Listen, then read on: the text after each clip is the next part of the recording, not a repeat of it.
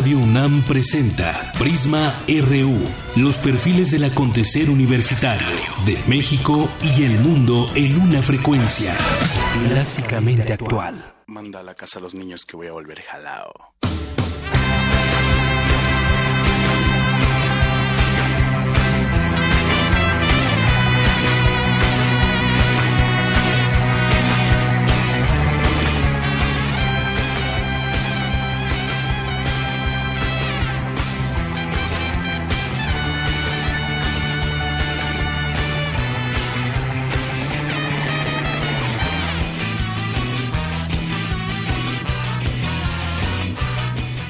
Una con tres minutos, bienvenidos a Prisma RU aquí en Radio UNAM. Estamos escuchando a Panteón Rococó con esta canción que se llama Arréglame el alma. Panteón Rococó que ha sorprendido a muchos de sus fans con sus apariciones en varios lugares públicos. Entre ellos han estado en el metro, en varias estaciones, también en algunos, en algunas escuelas. Estas acciones con el objetivo de promocionar su próximo material discográfico que saldrá el próximo 24 de junio y en el que recopilan lo mejor de su concierto de 20 años que se celebró en la Arena Ciudad de México y el próximo 16 de junio habrá una premiere especial en cines donde los seguidores de esta agrupación podrán revivir lo acontecido en el festejo de aniversario. Así que escuchemos un poquito más de Panteón Rococo.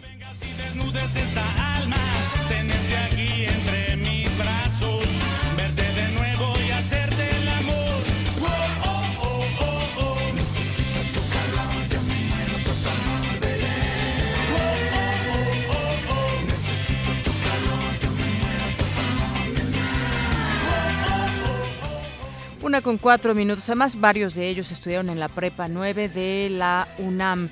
Y el día de hoy tendremos varias cosas. Estaremos hablando de esta aprobación que se hizo en el Senado para el uso de la marihuana medicinal. Estaremos también platicando de algunos temas internacionales. Hubo una situación de, con una diputada británica que fue baleada, le daremos detalles más adelante. Seguiremos platicando, comentando un poco acerca de esta ley 3 de 3 que se aprobó pues de una manera no como se esperaba. Ayer lo platicábamos eh, con el experto del IMCO, quien eh, promovió uno de los promotores de esta ley 3 de 3. Hoy se prevé que haya una una manifestación de empresarios que protestarán ahí en el Ángel de la Independencia debido a lo que están señalando algunos de los senadores, de que también ellos son parte de la corrupción y que deberían también estar incluidos en eh, exhibir también sus cuentas y todo lo ligado a, a, lo que tiene que ver con transparencia como funcionarios públicos por parte de quienes son y están en un cargo de elección popular, pero también ellos como empresarios, ellos tendrán esta, esta manifestación, ya también le estaremos platicando al respecto. Portada RU.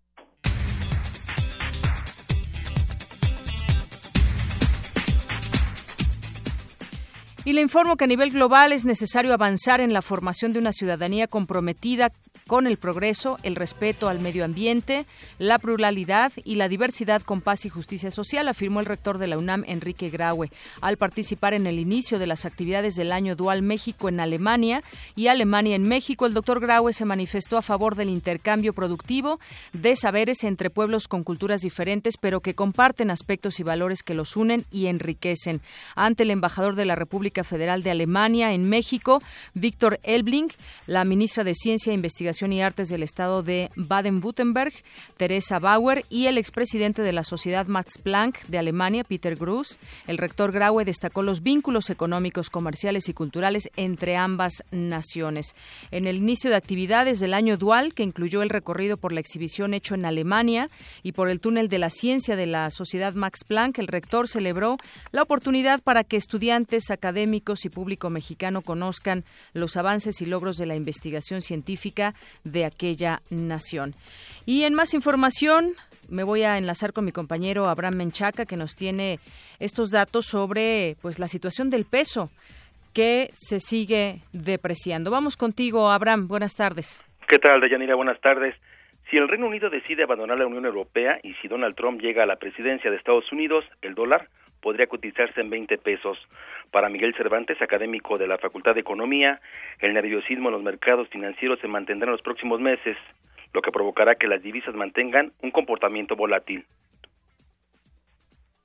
Lo que hemos observado en estos últimos días ha sido una elevada volatilidad del tipo de cambio. Hemos observado variaciones donde lo están llevando de los 18 hacia los 19 pesos, eh, pasados los 19 pesos. ¿A qué se debe estos cambios? Es la situación de Reino Unido en torno a la encuesta que va a realizar para decidir si permanece en la Unión Europea o sale. Este fenómeno no es menor manda una señal de fracaso de una de la integración que se da entre países. Cabe señalar que el avance de Trump hacia la presidencia de los Estados Unidos es una variable que también tiene nerviosos a los inversionistas y cuando alguien se pone nervioso lo que hace es intentar proteger su dinero.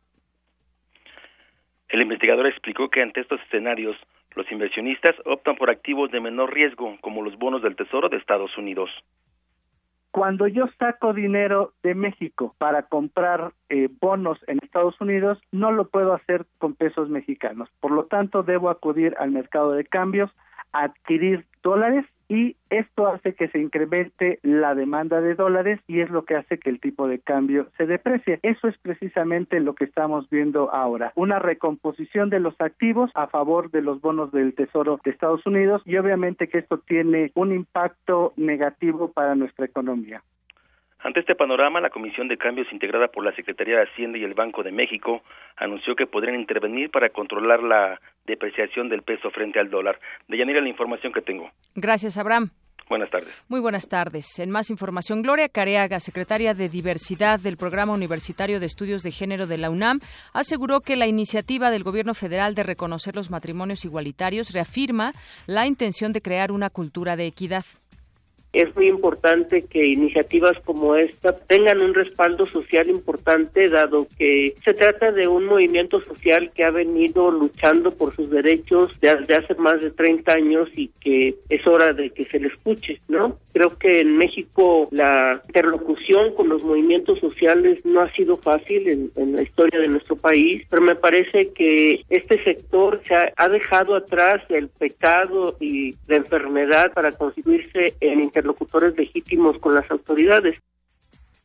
En más información, el Laboratorio de eh, eh, Biogeoquímica Ambiental de la Facultad de Química de la Máxima Casa de Estudios fue aprobado por la Profepa. En Información Nacional, la Procuraduría General de la República informó que Héctor Salazar El Güero Palma fue trasladado al Penal Federal del Altiplano por su presunta responsabilidad en el homicidio de dos personas. Eran unas órdenes de aprehensión que se tenían eh, y que estuvimos trabajando con base en el convenio, los convenios, en el convenio de colaboración que tenemos con la Conferencia Nacional de Procuradurías y se trabajaron en eh, los ministerios públicos de la Procuraduría General de la República y del Estado de Nayarit. Eso es lo que te puedo comentar. Ahorita está corriendo el término constitucional para que el juez, eh, primero que él emita su declaratoria y después el juez determine. Ahí está la voz de la Procuradora General de la República. Y en entrevista para un diario, el gobernador de Michoacán, Silvano Aureoles, le pide al jefe de gobierno capitalino, Miguel Ángel Mancera, que se afilie al PRD si es que quiere competir por el 2018.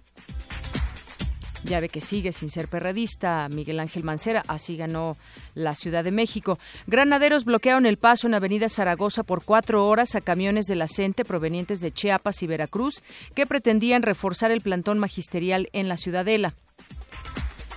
En tanto que en Chiapas integrantes del magisterio vandalizaron las oficinas de la Secretaría de Educación del Estado. La PGR nombró a Heréndira Cruz Villegas como la nueva fiscal para desapariciones. El día de hoy la Cámara de Diputados discutirá el paquete anticorrupción que fue remitido por el Senado. En unos momentos más, empresarios se manifestarán en el Ángel de la Independencia para exigir que se apruebe la Ley 3 de 3. La Procuraduría General de Justicia del Estado de México confirmó la agresión sexual a una pasajera de ETN, por lo que pedirá la presentación del chofer de la unidad. En economía y finanzas, el dólar se supera, al momento se cotiza en 19 pesos con 32 centavos en los bancos. La Reserva Federal de Estados Unidos mantuvo sin cambio su tasa de interés. El titular de Economía, Ildefonso Guajardo, aseguró que los fundamentos macroeconómicos del país son sólidos y permiten enfrentar el tipo de cambio. para dar sin duda elementos para que el tipo de cambio logre una corrección en el corto plazo y vuelvan a tasas de estabilidad. Esta no es la primera vez que ustedes observan que esto ocurre, pero eventualmente esto se estabiliza y logra un equilibrio. En información internacional, una diputada británica perdió la vida tras ser baleada y apuñalada hoy en su circunscripción en el norte de Inglaterra.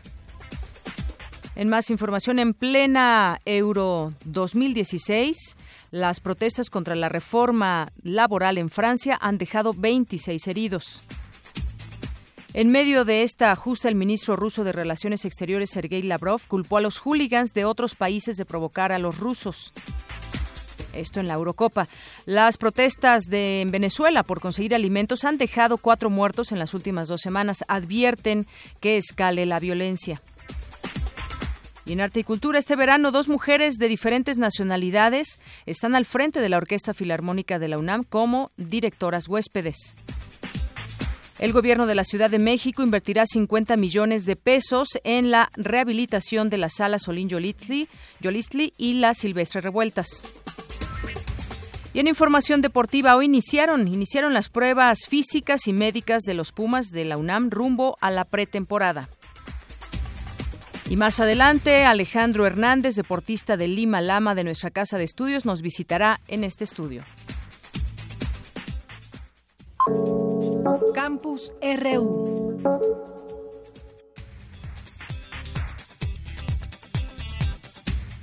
Una con 14 y me voy a enlazar con mi compañero Antonio Quijano, que nos tiene información de la inversión extranjera directa en México. Aumentó 18%. Los sectores más beneficiados son el manufacturero y el de telecomunicaciones, según la CEPAL. Cuéntanos, Toño. Buenas tardes. Buenas tardes, de a ti, a nuestro auditorio.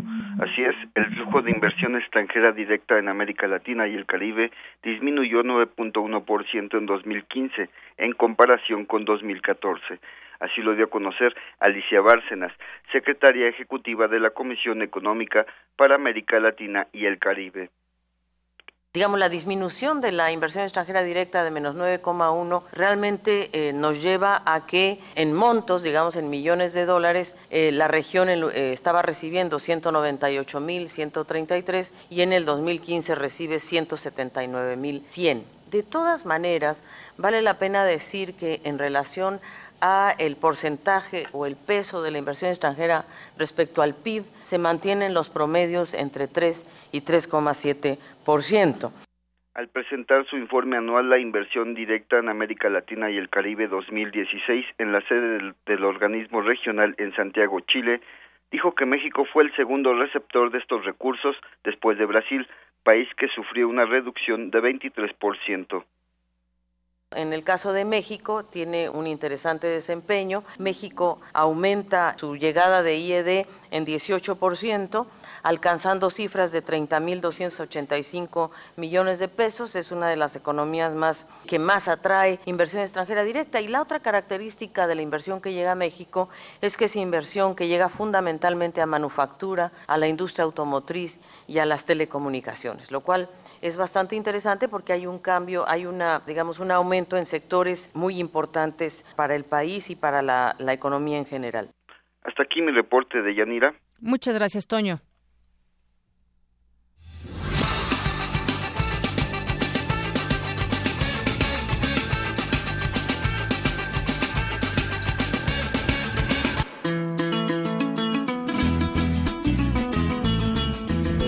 Me parece que está bien. Al respecto, hay muchas medicinas que son caras y que tienen como usos médicos, bueno, que están basadas como en la marihuana, ¿no? Si por decirlo así, el uso se legaliza, algunas medicinas bajarían. Pero por otro lado tenemos que la marihuana es una droga puente, entonces por esto pueden darse otras adicciones. Pues terapéutico, si es terapéutico y controlado, yo siento que está bien. Si es nada más para que de ahí la vaya siguiendo, vaya avanzando y se vuelva vicio, pues va a perjudicar como el alcohol, como todo lo, demás. Este, siempre cuando sea terapéutico me parece bueno, sabiéndolo este, manejar y con, con, buena supervisión yo creo que no. No, no, yo pienso que no. Es que ese es un problema muy complejo, ¿verdad? Entonces, bueno, en mi punto de vista no se arregla un problema con otro problema, así pienso, porque mire, se va a generar otros problemas, el descontrol, y ahí yo pienso que no se arregla un problema con otro problema. Yo, yo no estoy de acuerdo del que autoricen el, lo de la marihuana. Pues, este, pues hay gente que, que sí, depende el, el, el, estado de ánimo y el estado de la persona, su conciencia puede ser que sí sea violento o hay gentes que las adormecen. Yo no estoy de acuerdo que se legalice la marihuana, porque así cualquiera va a comprar. Y hay que pensar en la, en la juventud, en los niños principalmente. Ese es mi modo de pensar, no sé.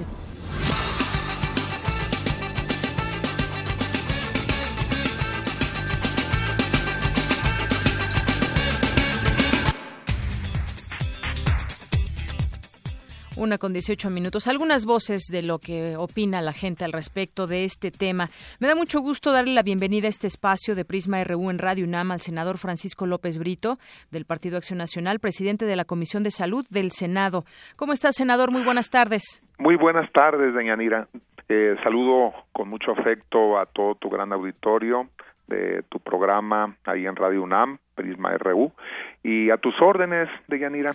Muchas gracias, senador. Bueno, pues eh, el Senado aprobó el dictamen de reformas a la Ley General de Salud que dicta disposiciones para el uso medicinal y de investigación de la marihuana en lo que fue llamado como un proyecto histórico. ¿Qué es exactamente lo que se aprobó, senador? Sí, con mucho gusto. Mira, eh, de entrada te quiero decir que nuestra Ley General de Salud vigente hay una prohibición explícita a utilizar eh, y quiero ser muy preciso, a utilizar no precisamente la marihuana en greña para fines medicinales, sino para utilizar los principios activos farmacológicos de la de diferentes variedades de la cannabis, como la sativa, eh, la americana, eh, entre otras, que de ahí se extraen algunos principios activos como el tetrahidrocannabinol y los cannabinoides. Bueno, pues tenemos en nuestra ley de salud vigente una prohibición para utilizarla con fines médicos y científicos.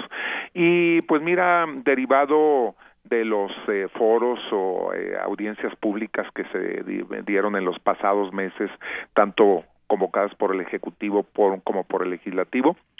Si en algo hay consenso de Yanira es en avanzar, en quitar la prohibición para eh, los fines eh, de investigación, los fines de científicos o de uso médico para estos derivados de cannabis. Te repito, el THC y los cannabinoides que se les ha encontrado propiedades terapéuticas te puedo mencionar varias, la esclerosis múltiple, como eh, tratamiento del dolor, el dolor crónico en enfermos, como paliativo en enfermos de cáncer o con tratamiento quimioterápico para evitar también dolor y vómito, en glaucoma, eh, hay una eh, en epilepsia, en Parkinson, hay una serie de, de problemas de salud en los que se les ha encontrado exitosamente buen buen buenos buenos resultados.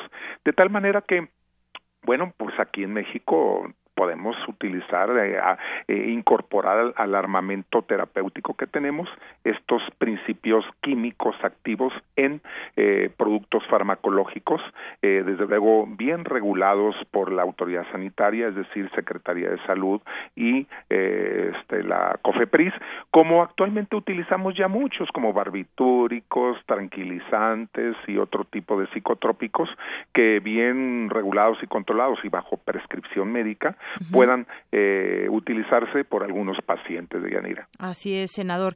Como usted dice, hubo consenso para que se quite esta prohibición en este aspecto medicinal. Además, bueno, pues ayer usted declaraba esta aprobación por unanimidad del dictamen de estas reformas que se elaboraron a partir de una iniciativa del, iniciativa del presidente Peña Nieto.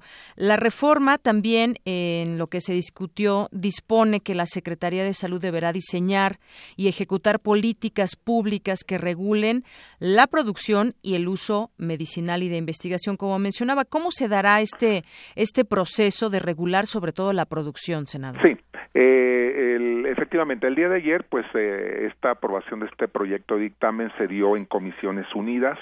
Tal vez el día de hoy, casi seguramente, eh, este entrará agendado en el orden del día eh, ante el Pleno, pues para debatirse, discutirse y su eventual aprobación ante el Pleno.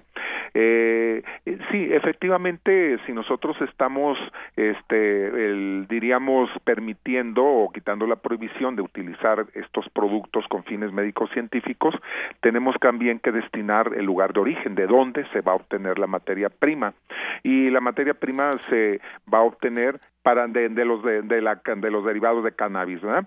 Este, de los derivados médicos o principios activos de la marihuana, ¿de dónde se va a obtener? Pues precisamente ahí también se está permitiendo para uso estrictamente médico y científico eh, el, el, poderse cultivar y transportar. ¿De dónde? Bueno, eh, platicábamos, esto vendrá regulado en reglamento o en norma, eh, que para tal efecto deberá ser la Secretaría de Salud, y, y ah, eh, platicábamos ayer cómo puede ser, tampoco se va a permitir que en hectáreas de por allá de los estados, de algunos estados de la República se vaya a permitir siembras y todo. No, esto como la cantidad es muy, muy, muy limitada, no se necesitan grandes espacios, esto eh, pudiera eh, derivarse de algunos laboratorios que tengan la intención de investigar y de producir estos, estos principios activos, pudiera ser en algunos invernaderos bien regulados y controlados para este fin, que pues mientras no haya alguna otra esta, autorización de, de, algún otro uso, pues ahí hubiera un, un, control, una vigilancia y un uso adecuado, Dayanira. Así es, senador. Es un avance, un día histórico, es un, un avance en el tema médico y se tiene idea más o menos de cuánta gente va a beneficiar esta aprobación. Bueno, eh, eh, ayer eh, dentro de la discusión, por ejemplo, se hablaba de pacientes que tienen problemas de epilepsia, que bueno, desde luego hay medicamentos convencionales que son los primeros que se deben de utilizar. Eh, estos eh, derivados ya de cannabis serían como la segunda la, la segunda alternativa cuando los medicamentos convencionales no dan resultado. Bueno, estamos hablando de un gran número de, de, de pacientes, por ejemplo, con epilepsia, se hablaba de alrededor de dos millones de pacientes en México que tienen problemas de crisis convulsivas. Y bueno, de ahí un buen número debe de, de, de ser de pacientes reactivos a, a los métodos o a los tratamientos convencionales. Y si nos vamos a esclerosis múltiple, si nos vamos a problemas de Parkinson, pues realmente son muchas las, las, gentes que pudieran ser beneficiados, ¿no? Eh, también se abrió, se, se eh, abrió la posibilidad de utilizar aquí en México un derivado de cannabis activa que es una variedad genética diferente que se llama eh, el nombre eh, común es el cáñamo. También entró dentro de la posibilidad de utilizarse el cáñamo, que es una, eh, una variedad genética, te decía, de cannabis indica, que tiene una muy baja dosis en THC y que también tiene algunas posibilidades de utilizarse, este, bueno, bueno, sí, sí, ah, escucho perfecto. De, utilizarse también con fines eh, terapéuticos aquí en nuestro país. E incluso esta variedad se, se, utiliza también en lo que es la industria cosmética, en la industria de la de, este textil también para fabricación de ropa. O sea, se abre pues la posibilidad también de, de, tener alguna utilización en, eh, en otros, en, otras actividades también.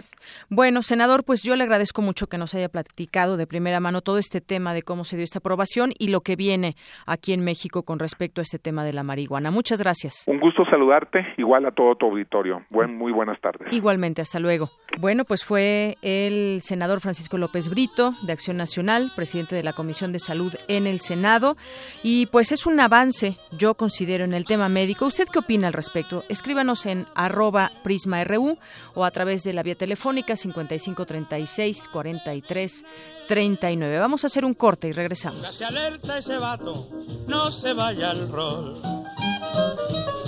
Porque va a empezar al rato el piano del cantón. ¿Sabías que? Nuestra universidad cuenta con 39.500 académicos y más del 40% lo integran mujeres. Queremos conocer tu opinión. Síguenos en Twitter como arroba PrismaRU. Para nosotros, tu opinión es muy importante. Síguenos en Facebook como Prisma RU. Domingo para relajar la mente y el cuerpo. Domingos para cultivar el alma en el escenario. Todos los domingos de junio te invitamos al teatro Defendió a los indígenas de la Sierra Sur de Oaxaca en contra de los abusos clericales. Consiguió retirar el fuero para que un sacerdote compareciera ante la corte. Experimentó las reprimendas del poder en carne propia. Radio UNAM te invita a ver la puesta en escena Benito antes de Juárez, de Edgar Chías, dirección Esteban Castellanos. Te esperamos todos los domingos de junio a las 18 horas en la sala Julián Carrillo de Radio UNAM, Adolfo Prieto 133, Colonia del Valle, cerca del Metrobús Amores. La entrada es libre. Radio UNAM invita. 79 años representando la voz de la universidad deben celebrarse. Te invitamos a asistir al concierto de la Resistencia. Cultivo de Ejercios presenta a Belafonte Sensacional y abriendo el telón, Muerde Lenguas te invita a escuchar la poesía escénica de Rojo Córdoba. La cita es el 16 de junio a las 21 horas en la sala Julián Carrillo, Adolfo Prieto 133, Colonia del Valle, cerca del Metrobús Amores. La entrada es libre. La vida comienza a los 79. Radio UNAM y Resistencia Modulada invitan. En vivo, por esta frecuencia.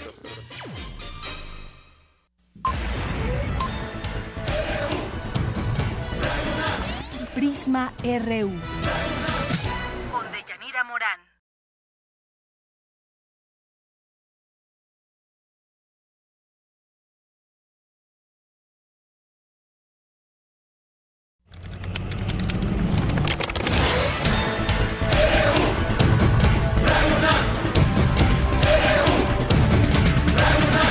Radio UNAM presenta Prisma RU, los perfiles del acontecer universitario de México y el mundo en una frecuencia clásicamente actual. Manda a la casa a los niños que voy a volver jalao.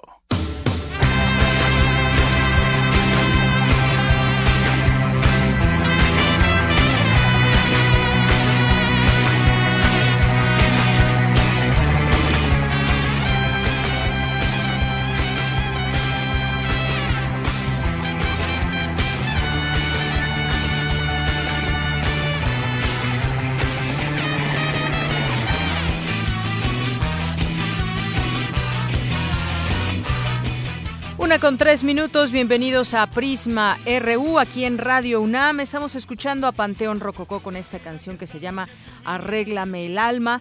Panteón Rococó que ha sorprendido a muchos de sus fans con sus apariciones en varios lugares públicos. Entre ellos han estado en el metro, en varias estaciones, también en algunos, en algunas escuelas. Estas acciones con el objetivo de promocionar su próximo material discográfico que saldrá el próximo 24 de junio y en el que recopilan lo mejor de su concierto de 20 años que se celebró en la Arena Ciudad de México y el próximo 16 de junio habrá una premiere especial en cines donde los seguidores de esta agrupación podrán revivir lo acontecido en el festejo de aniversario. Así que escuchemos un poquito más de Panteón Rococo.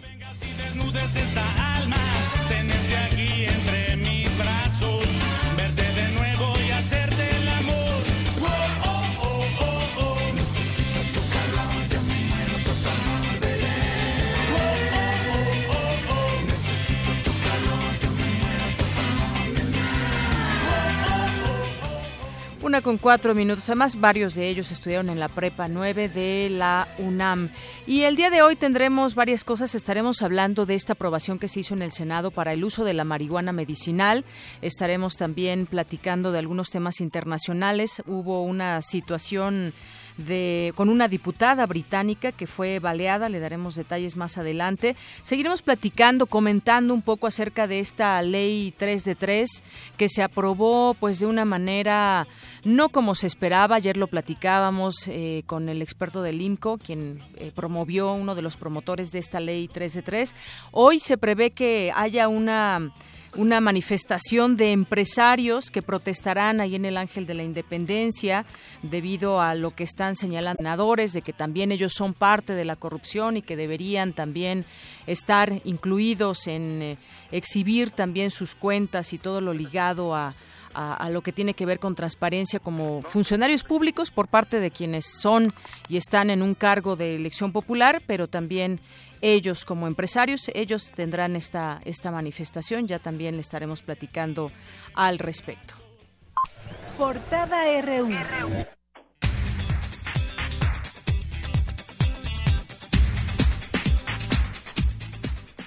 Y le informo que a nivel global es necesario avanzar en la formación de una ciudadanía comprometida con el progreso, el respeto al medio ambiente, la pluralidad y la diversidad con paz y justicia social, afirmó el rector de la UNAM, Enrique Graue, al participar en el inicio de las actividades del año dual México en Alemania y Alemania en México. El doctor Graue se manifestó a favor del intercambio productivo de saberes entre pueblos con culturas diferentes, pero que comparten aspectos y valores que los unen y enriquecen.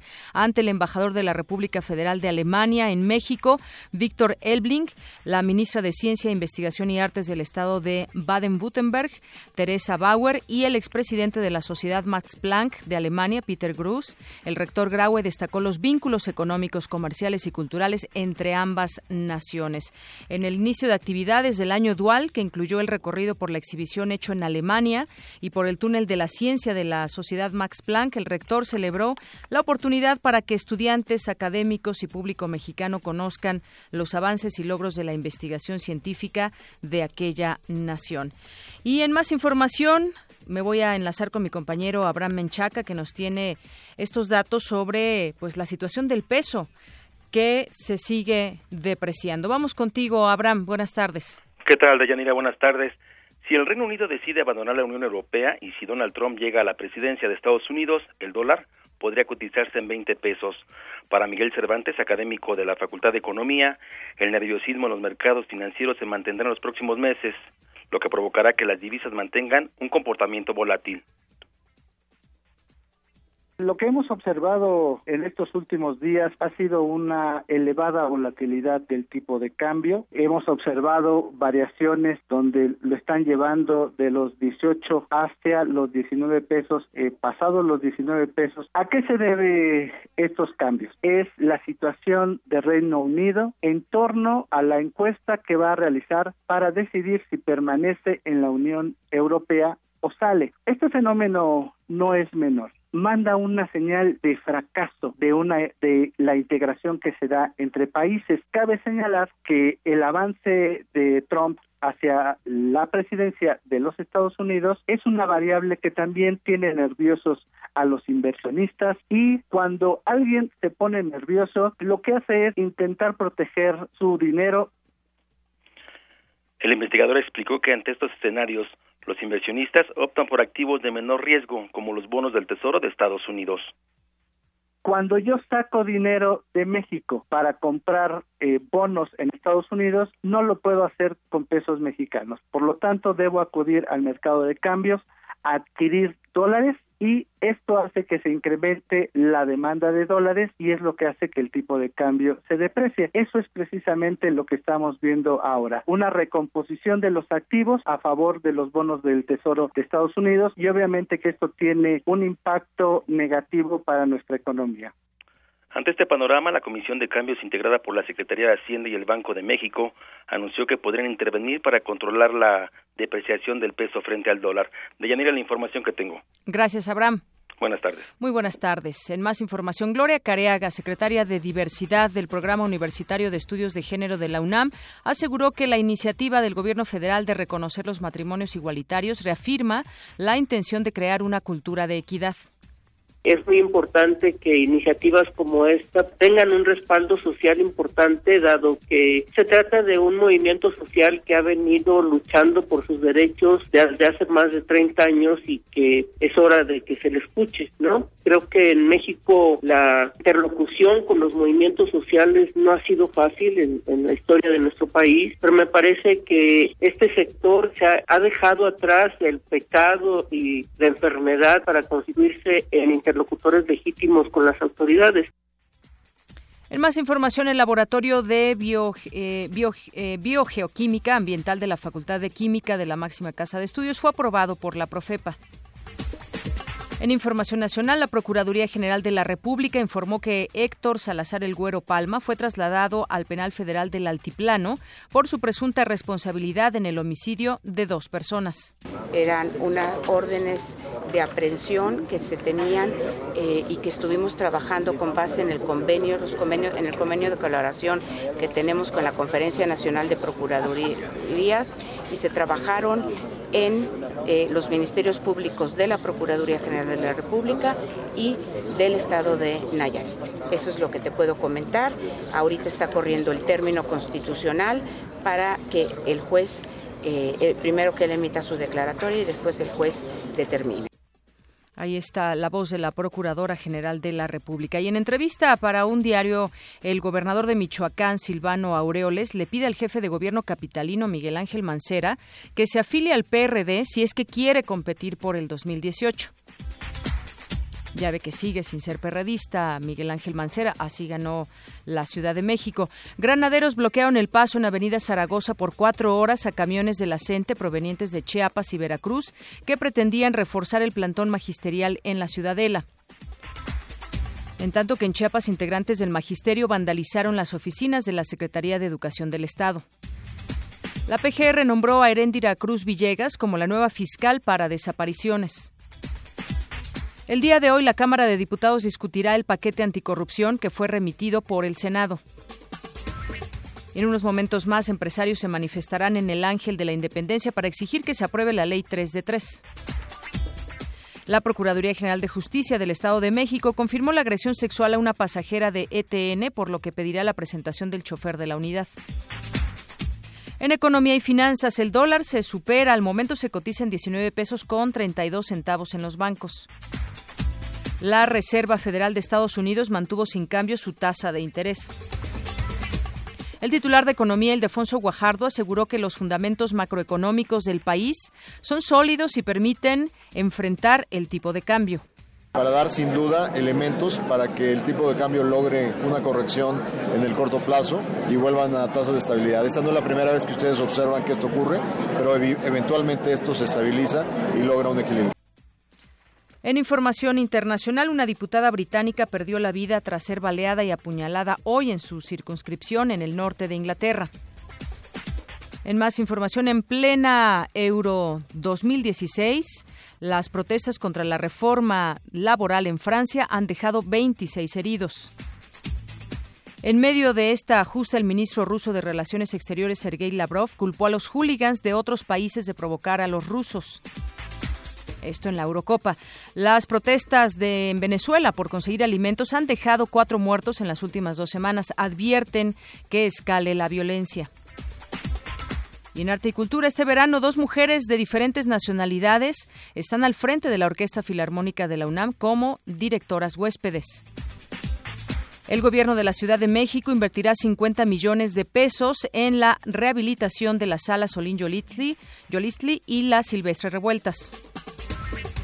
Y en información deportiva, hoy iniciaron, iniciaron las pruebas físicas y médicas de los Pumas de la UNAM rumbo a la pretemporada. Y más adelante, Alejandro Hernández, deportista de Lima Lama de nuestra casa de estudios, nos visitará en este estudio. Campus RU.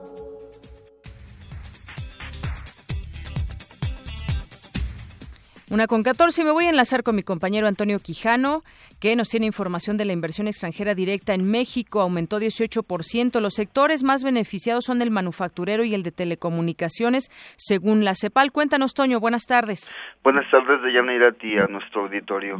Así es, el flujo de inversión extranjera directa en América Latina y el Caribe disminuyó 9.1% en 2015 en comparación con 2014 Así lo dio a conocer Alicia Bárcenas, secretaria ejecutiva de la Comisión Económica para América Latina y el Caribe digamos, la disminución de la inversión extranjera directa de menos 9,1 realmente eh, nos lleva a que en montos, digamos, en millones de dólares, eh, la región eh, estaba recibiendo 198.133 y en el 2015 recibe 179.100. De todas maneras, vale la pena decir que en relación a el porcentaje o el peso de la inversión extranjera respecto al PIB se mantienen los promedios entre 3 y 3,7%.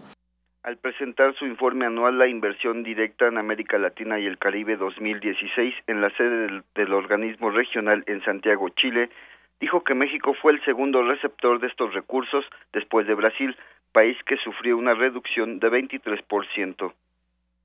En el caso de México tiene un interesante desempeño. México aumenta su llegada de IED en 18%, alcanzando cifras de 30.285 millones de pesos. Es una de las economías más que más atrae inversión extranjera directa. Y la otra característica de la inversión que llega a México es que es inversión que llega fundamentalmente a manufactura, a la industria automotriz y a las telecomunicaciones, lo cual es bastante interesante porque hay un cambio, hay una, digamos, un aumento en sectores muy importantes para el país y para la, la economía en general. Hasta aquí mi reporte de Yanira. Muchas gracias, Toño.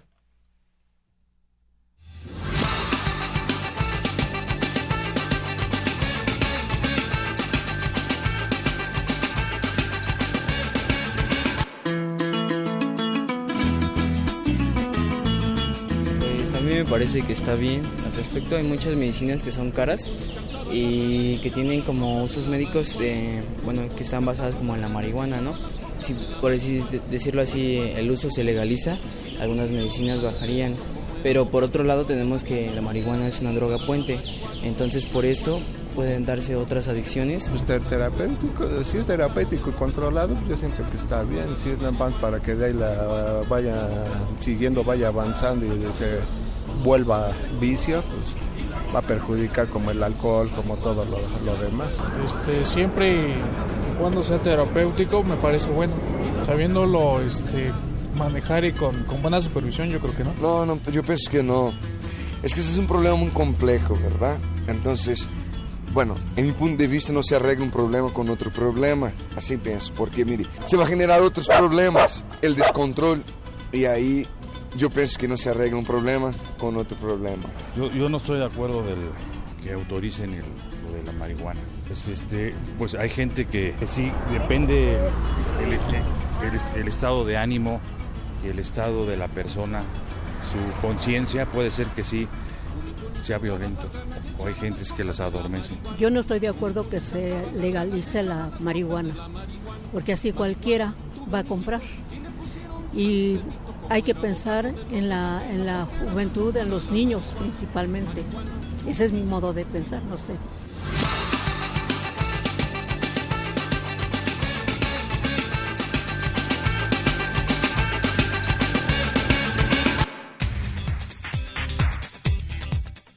Una con 18 minutos. Algunas voces de lo que opina la gente al respecto de este tema.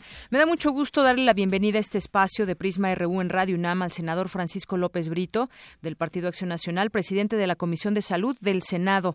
¿Cómo está, senador? Muy buenas tardes. Muy buenas tardes, doña Nira. Eh, saludo con mucho afecto a todo tu gran auditorio de tu programa ahí en Radio UNAM, Prisma RU, y a tus órdenes, de Yanira. Muchas gracias, senador. Bueno, pues eh, el Senado aprobó el dictamen de reformas a la Ley General de Salud que dicta disposiciones para el uso medicinal y de investigación de la marihuana en lo que fue llamado como un proyecto histórico. ¿Qué es exactamente lo que se aprobó, senador? Sí, con mucho gusto.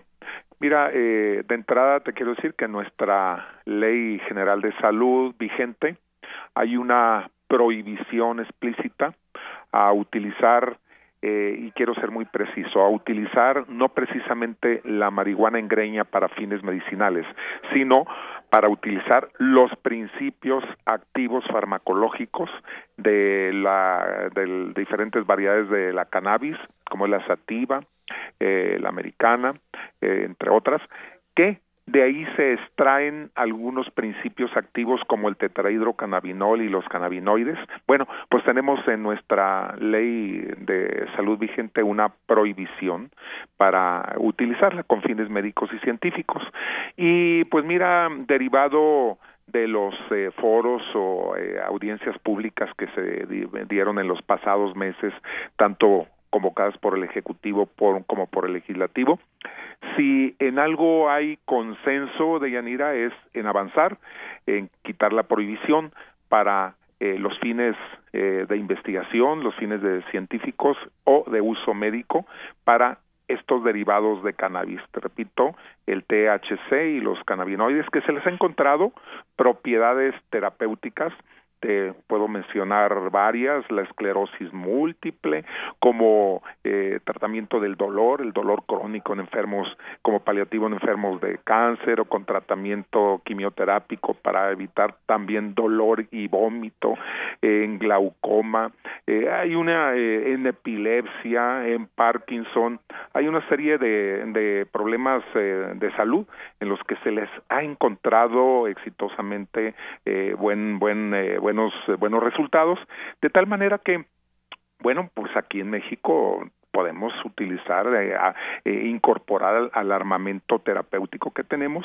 estos principios químicos activos en eh, productos farmacológicos, desde luego bien regulados por la autoridad sanitaria, es decir, Secretaría de Salud y este, la COFEPRIS, como actualmente utilizamos ya muchos, como barbitúricos, tranquilizantes y otro tipo de psicotrópicos que bien regulados y controlados y bajo prescripción médica puedan eh, utilizarse por algunos pacientes de Yanira. Así es, senador. Como usted dice, hubo consenso para que se quite esta prohibición en este aspecto medicinal. Además, bueno, pues ayer usted declaraba esta aprobación por unanimidad del dictamen de estas reformas que se elaboraron a partir de una iniciativa del, iniciativa del presidente Peña Nieto.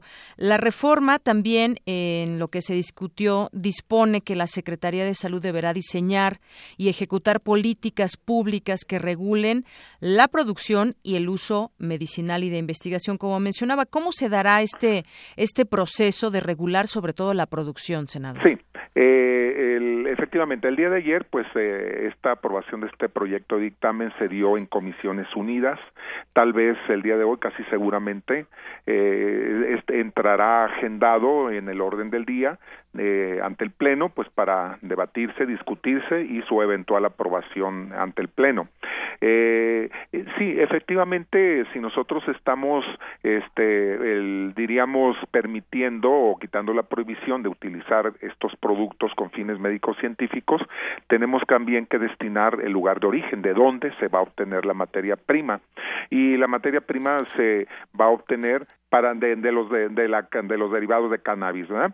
Este, de los derivados médicos o principios activos de la marihuana, ¿de dónde se va a obtener? Pues precisamente ahí también se está permitiendo para uso estrictamente médico y científico eh, el, el, poderse cultivar y transportar.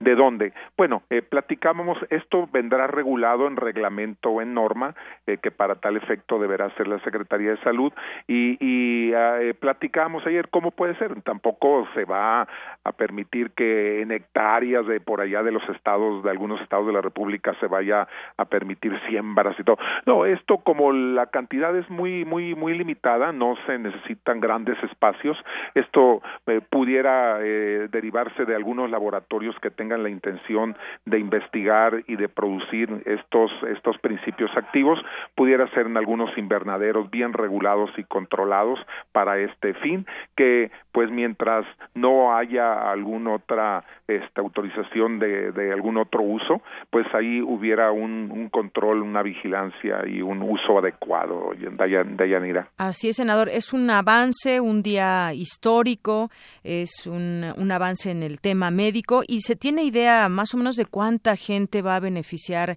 esta aprobación. Bueno, eh, eh, ayer eh, dentro de la discusión, por ejemplo, se hablaba de pacientes que tienen problemas de epilepsia, que bueno, desde luego hay medicamentos convencionales que son los primeros que se deben de utilizar. Eh, estos eh, derivados ya de cannabis serían como eh, la segunda la, la segunda alternativa cuando los medicamentos convencionales no dan resultado. Bueno, estamos hablando de un gran número de, de, de pacientes, por ejemplo, con epilepsia, se hablaba de alrededor de dos millones millones de pacientes en México que tienen problemas de crisis convulsivas. Y bueno, de ahí un buen número debe de, de, de ser eh, pacientes reactivos a, a los métodos o a los tratamientos convencionales. Y si nos vamos a esclerosis múltiple, si nos vamos a problemas de Parkinson, pues realmente son muchas las, las gentes que pudieran ser beneficiados, ¿no? Eh, también se abrió, se, se eh, abrió la posibilidad de utilizar aquí en México un derivado de cannabis sativa que es una variedad genética diferente que se llama eh, el nombre eh, común es el cáñamo. También entró dentro de la posibilidad de utilizarse el cáñamo, que es una, eh, una variedad genética, te decía, de cannabis indica que tiene una muy baja dosis en THC y que también tiene algunas posibilidades de utilizarse, este, bueno, bueno, sí, sí, ah, le escucho perfecto. De, de, utilizarse también con fines eh, terapéuticos aquí en nuestro país. E incluso esta variedad se, se, utiliza también en lo que es la industria cosmética, en la industria de la de, de este textil también para fabricación de ropa. O sea, se abre pues la posibilidad también de, de, de tener alguna utilización en, eh, en otros en, otros en otras actividades Así también. Es.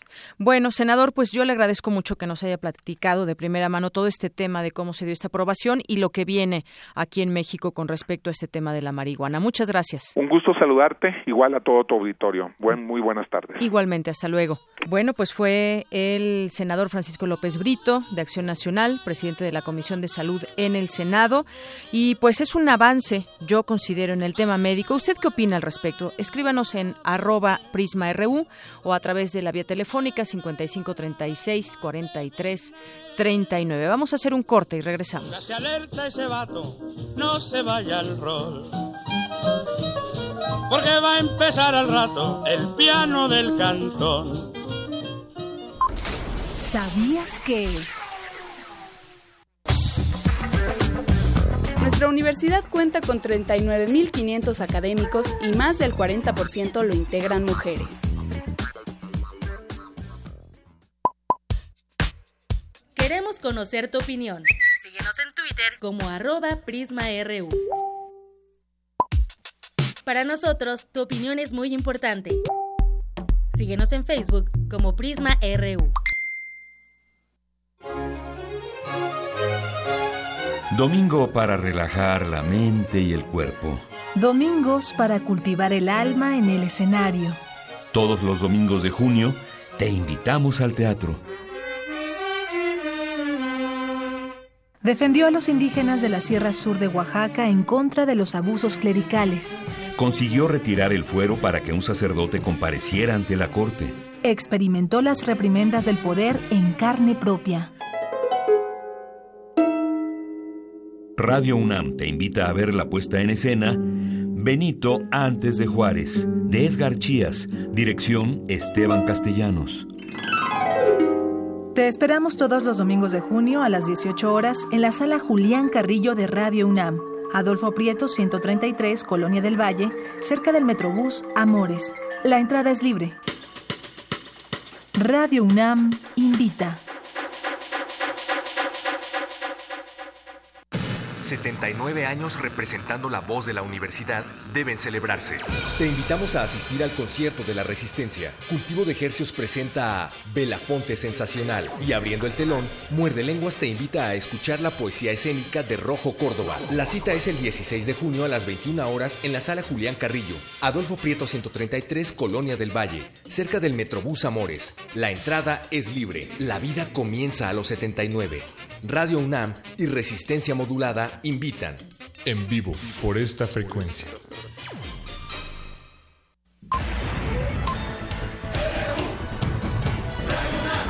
Prisma RU.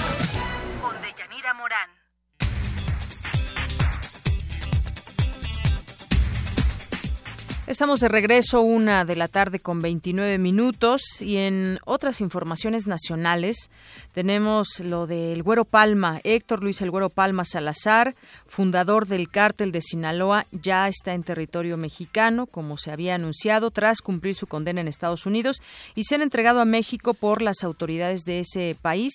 La entrega se realizó en la garita fronteriza eh, Puente Nuevo en Matamoros, Tamaulipas, en la frontera con Brownsville, Texas, tras la entrega Personal de la Fiscalía General del Estado de Nayarit cumplimentó una orden de aprehensión en contra de Palma Salazar por su probable responsabilidad en dos homicidios ocurridos en esa entidad, indicó la Procuraduría General de la República en un comunicado que se emitió la noche de ayer y que eso justamente decía, ya la escuchábamos hace un momento a la procuradora y si teníamos esa duda, aquí habíamos incluso puesto un panorama, adelantado un panorama de lo que podía suceder, no sabíamos por qué delitos iba a ser señalado, pero ahora pues se le acusa de dos homicidios ocurridos en esa entidad. Ya veremos si será interesante conocer la contraparte, conocer a su abogado, lo que dice al respecto, eh, sobre todo también el tiempo, hablábamos de la prescripción del tiempo que puede que puede pasar un determinado tiempo y ya los delitos pueden prescribir, pero bueno, estaremos muy atentos. Hasta ahorita es lo que se tiene en la información. Y seguimos con este tema de la ley 3 de 3. Ayer analizábamos un poco sobre el tema y decíamos que quedó una ley como la calificaban varios medios, descafeinada, incompleta.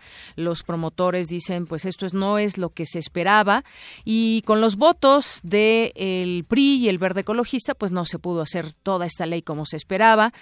Incluso hubo quienes se ausentaron eh, casualmente, como algunos algunos perredistas que pues de pronto se fueron y no se pudo emitir su voto y con esto no, no quedó aprobada como se esperaba esta, esta ley. El Senado incluyó además a los empresarios en las declaraciones 3 de 3 porque dijeron que si el sector del Consejo Coordinador Empresarial y la Coparmex no están dispuestos a darse cuenta que son parte del problema, es decir, de todo este tema que hablamos de la corrupción, nosotros se los vamos a recordar, advirtió el presidente de la Comisión Anticorrupción, Pablo Escudero, quien junto con el líder priista Emilio Gamboa desmintieron que se hayan desvirtuado las nuevas leyes. Ellos insisten en que todo está bien y que con esto va a haber suficiente transparencia. El problema no es exclusivo de los servidores públicos. Para que exista tiene que estar la otra parte, también señalaron, y los empresarios tienen que comprometerse también. Mientras la información personal de los ciudadanos es cada vez más pública, ¿no se da cuenta usted? De pronto, pues ahora, pues el SAT nos tiene completamente bien fiscalizados. Incluso esta información se comparte con autoridades fiscales y financieras de otros países. Los legisladores, mientras tanto, pues rehuyen a presentar datos mínimos de sus actividades a través de esta ley 3 de 3, lo cual pues nos parece completamente injusto. También eh, pues con la entrada de, en vigor de la factura y contabilidad electrónica, el SAT conoce en tiempo real las actividades económicas de los mexicanos y a través de la ley de cumplimiento fiscal de cuentas extranjeras, el gobierno conoce las cuentas bancarias en Estados Unidos de conacionales, las ganancias que han tenido por esas inversiones y los movimientos financieros realizados.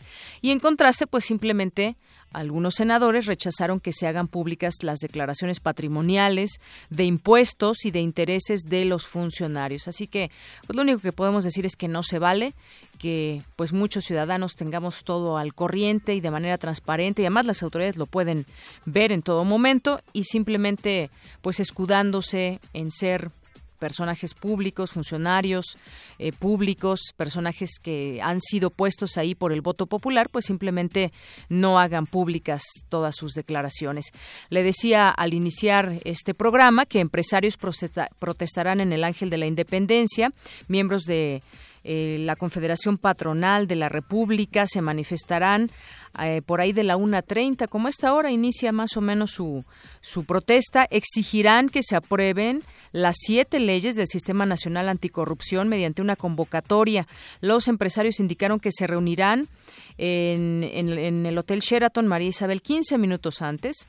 Ayer hay que recordar pues esto que le comento de lo que aprobó el Senado y entonces ellos se inconforman. Vamos a ver también qué declaran hoy ahí en el Ángel de la Independencia.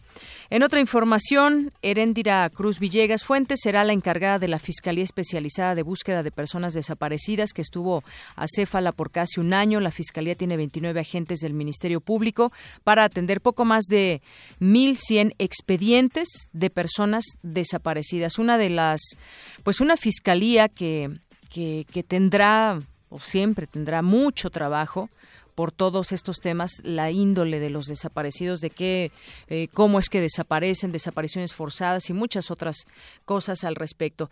Y bueno, pues, eh, ¿cómo andan los maestros aquí en la CENTE? Ya avanzó una caravana de la Coordinadora Nacional de Trabajadores de la Educación de Zaragoza hacia la Ciudadela. Es la última información que se tiene al respecto, donde policías de la Secretaría de Seguridad Pública Capitalina permiten que la caravana de la coordinadora avance de la calzada Ignacio Hacia la ciudadela en donde se encuentra el plantón de los manifestantes. Eso es lo que ha sucedido en las últimas horas